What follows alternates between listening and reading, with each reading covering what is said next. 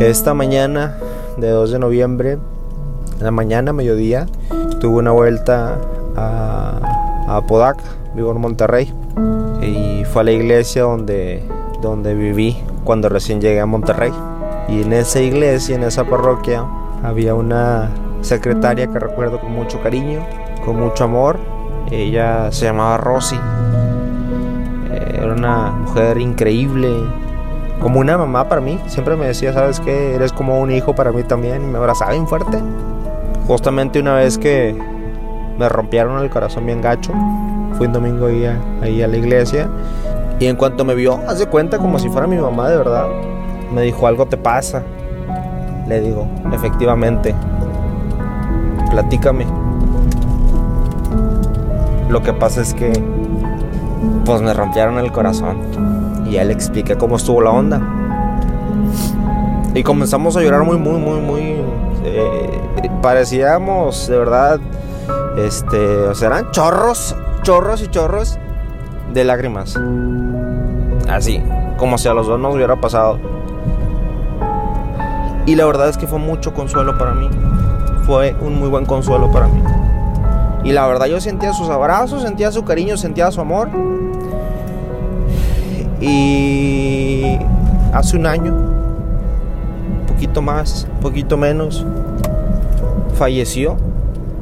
Se le complicó una enfermedad a lo que tengo entendido y, y se nos adelantó, se me adelantó en el camino. Claro que yo no lo podía creer. Nadie lo podía creer.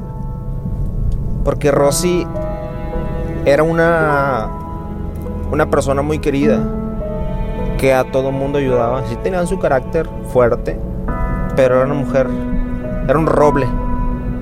Pero las fuerzas ya no, ya no le alcanzaron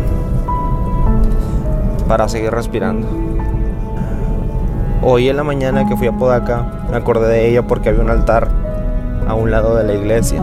Siempre me acuerdo de ella. Y me acordé de tantas cosas, tantas cosas padres que vivimos, que me dijo, que platicamos, eso que les relataba ahorita. Y de verdad que es increíble cómo la vida se va en un suspiro, cómo la vida se va en un momento, cómo la vida se nos escapa, así de la nada, de repente. Y, y ya, podemos platicar con alguien hoy y mañana ya no, jamás, por lo menos en esta vida ya no.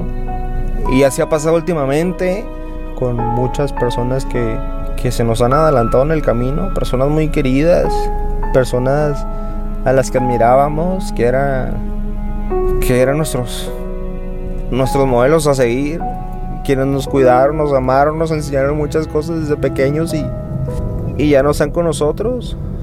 Y a lo mejor ese es el, el primer día, el primer 2 de noviembre, el primer noviembre que ya no van a estar con nosotros, que no están con nosotros. Y tal vez nos duele un chorro todavía. Porque uno bien puede estar consciente de que en algún momento pues vamos a morir.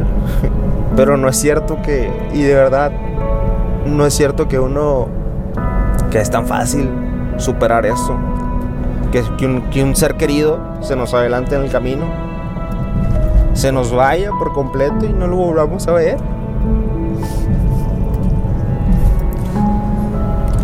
A tantas personas que que se les ha adelantado alguien en el camino independientemente si fue por la pandemia, el coronavirus o no. Les envío mis más sinceras condolencias, un abrazo fuertísimo y no les digo que no lloren porque hay que sacar todo eso. O a poco cuando nos dicen, no te rías tanto, no te cargues tanto. Pues no, ¿verdad? Porque pues tienes que ser, tú eres feliz y modo que te corten la felicidad. Y eso no lloras, pues llora, cabrón. Llora, cabrón. Para que saques lo que traes dentro, para que vivas el duelo. No reprimas nada. Así como cuando eres feliz, no reprimas cuando estás triste, cuando te duele algo. Es duro, durísimo. Dejar de hablar con alguien que queremos y a veces sin haberle dicho adiós, corrijo. Pero los acompaña en su dolor, en todos esos recuerdos. Siempre ténganlos bien presentes. Ténganlas bien presentes. Si fue su papá, si fue su mamá, un hermano, un tío, un abuelo, una abuela, un amigo, su mejor amigo, su pareja. su esposo, su novia, su novio. Recuerden todo su chingón que vivieron. Los recuerdos son los que hacen vivir a las personas por siempre. Es por eso que en el discurso de muchos de nosotros, como yo me incluyo, está que disfrutemos completamente la felicidad, cada momento, cada segundo, con nuestros seres queridos y, hay que tratar de no estar peleados, de no estar enojados, porque en algún momento nos vamos o se van ellos. Y hay veces que no se puede, no de verdad, porque a veces las personas no entendemos del sentido común o del uso de razón qué es lo que está bien y qué es lo que está mal. Y nos aprovechamos de los demás. Y es cuando a veces a nosotros nos duele, híjole, es que mi tío, es que mi hermana, es que mi hermano no agarra la onda. Y tú tratas de no estar molesto, molesta con ellos, o con tu papá o con tu mamá. Y a veces es inevitable. Pero hay que tratar de tener esa paz mental y en el corazón para no explotar y, mantener ahí la, la relación a flote. La vida es muy bonita, pero también es muy cortita. Así que no nos olvidemos de disfrutarla, de abrazarla, de reírnos todo lo que podamos, de llorar pues todo, en todo momento lo que nos duela, pero las lágrimas se van a secar y la sonrisa de nuevo va a brotar. Ya se me salieron las de cocodrilo, pero, pero justamente venía ahorita escuchando unas canciones y me venía acordando de, de personas que quiero mucho y que que perdieron a un ser querido este año, estos últimos dos años, y también lo que les decía de la señora Rosy, que recuerdo con mucho cariño y con mucho amor.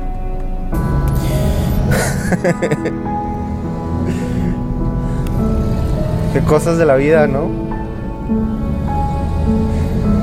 Ánimo. Un abrazote de oso tronador de huesos. Así decía yo cuando tenía programas todos los días en la radio católica. Y con eso se quedaron algunas personas.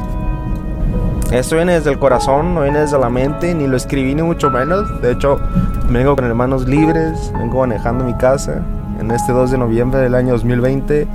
Espero de corazón que les sirva de algo, les sirvan de algo estas humildes palabras de corazón sencillas y que cada vez más estén más cerca de la paz, en su mente, en su corazón, en su alma que oremos, que seamos agradecidos con Dios por el tiempo que nos prestó esas personas increíbles. Y no increíbles también, porque a veces eran medio testarudas o testarudos, pero al final de cuentas eran personas que queríamos, ¿no?